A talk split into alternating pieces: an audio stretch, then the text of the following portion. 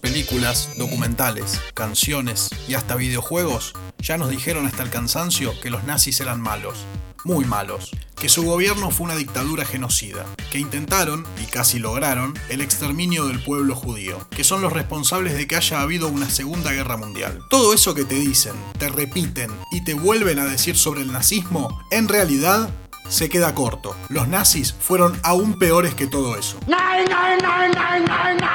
En este episodio intentaremos recuperar algunos aspectos del nazismo que no han sido tan difundidos pero que son muy importantes para entender la naturaleza de este fenómeno. Para el resto están los libros y, como no, la siempre compañera Wikipedia. 1. Hitler era un vigilante. Usar ropa prestada y pelo corto bien gorrero 1918. Finaliza la Primera Guerra Mundial, Alemania es derrotada. Un soldado alemán de origen austríaco vuelve de la guerra. Se llama Adolf Hitler y seguirá trabajando para el ejército. Ya no con las armas, sino como espía. Sí, como escuchaste. Hitler pasa a ser empleado del Comando de Inteligencia del Ejército. En septiembre de 1919 se infiltrará como buchón en el Partido Obrero Alemán.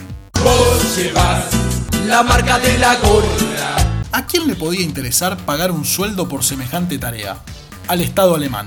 Luego de la guerra, el imperio se desmoronó y Alemania pasó a ser una república. Las rebeliones inspiradas por la Revolución rusa se sucedían una tras otra. El gobierno alemán buscaba estar informado sobre cualquier iniciativa política y es por eso que, entre otras cosas, infiltran un espía en ese pequeño partido. Lo hacen por error, creyendo que es un partido de izquierda, pero no, es una agrupación de extrema derecha que terminará cautivando al alcahuete de Hitler. El insignificante Partido Obrero Alemán terminará siendo una de las semillas que luego dará nacimiento al partido nazi. 2 la influencia del fascismo italiano. El nazismo presenta muchas similitudes con el fascismo.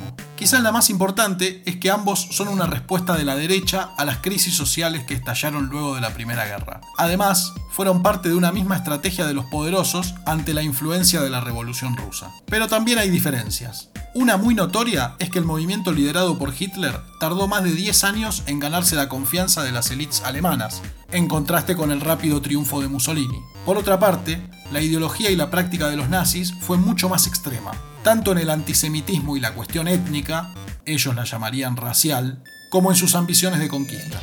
3. Muchos alemanes resistieron al nazismo el apoyo de la población a los nazis no sería unánime ni constante. En los años previos a la llegada de Hitler al poder, se desarrolla lo que el historiador italiano Sergio Bologna llamó la guerra civil encubierta. El avance de los nazis fue resistido por varios sectores de la sociedad alemana, en algunos casos incluso con las armas en la mano. En Berlín hubo al menos tres años de combates violentos barrio por barrio, en los cuales la juventud desocupada resistió al avance territorial de los nazis. Esta juventud, organizada en agrupaciones comunistas pero también en centros barriales anarquistas o independientes, no pudo vencer a un movimiento que cada vez contaba con mayor apoyo financiero y armamento. Pero esta historia se tiene que saber. Los guachines enfrentaron a los nazis.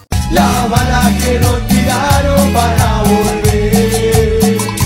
Más adelante, entre 1936 y 1938, habrá una importante ola de huelgas en toda Alemania, resultado del descontento obrero ante jornadas laborales cada vez más largas. 4. A mayor crisis económica, más votos al nazismo. Durante la década del 20, y luego de que los nazis intentaran dar un golpe de Estado, su desempeño electoral fue bastante flojo. El ascenso electoral sería rápido y vertiginoso. Su principal detonante será el terrible impacto en Alemania de la crisis mundial de 1929. 5. Las grandes empresas estaban entongadísimas con Hitler. Grandes nombres vigentes hoy en día, como la petrolera Shell, financiaron el partido nazi en su ascenso al poder. La automotriz Ford utilizaba mano de obra esclava de los campos de concentración diseminados por Europa. El Deutsche Bank financió la construcción del campo de Auschwitz. La empresa de tecnología IBM fabricó los ficheros con los que se identificaba a los prisioneros de los campos de exterminio. La química IG Farben fabricaba el gas con el que se exterminó a millones de judíos. Hoy a esta empresa la conoces bajo el nombre de Bayer. Estuvimos con vos por 120 años aliviando dolores. Por eso sabemos que con Vallaspirina vas a estar bien. 6.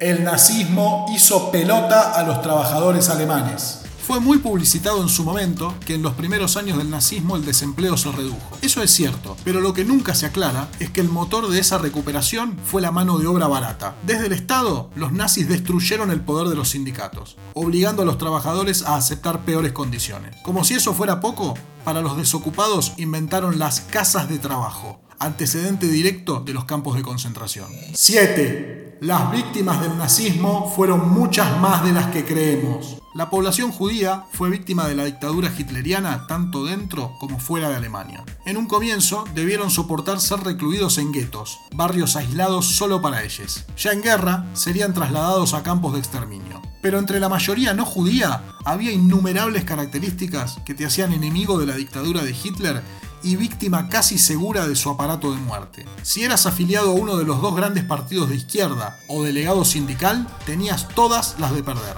Algo similar ocurría con las disidencias de género. Otros grupos, como los gitanos o los testigos de Jehová, fueron prácticamente exterminados. En los territorios ocupados, la población que resistía a la invasión de los nazis tendría que vérselas con el decreto Noche y Niebla, que se basaba en la desaparición forzada de personas. Si lo que acabas de escuchar te suena conocido, estás en lo correcto. Este método luego sería un modelo para las dictaduras genocidas de nuestro continente. Esta semana me hicieron una entrevista para el portal Notas, Periodismo Popular. Muchas gracias a todos.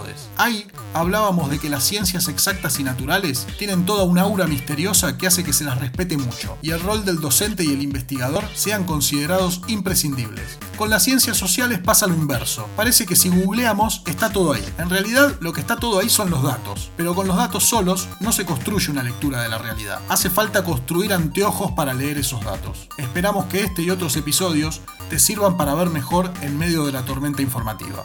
Hasta la próxima. No Future intenta ser un podcast educativo sobre ciencias sociales.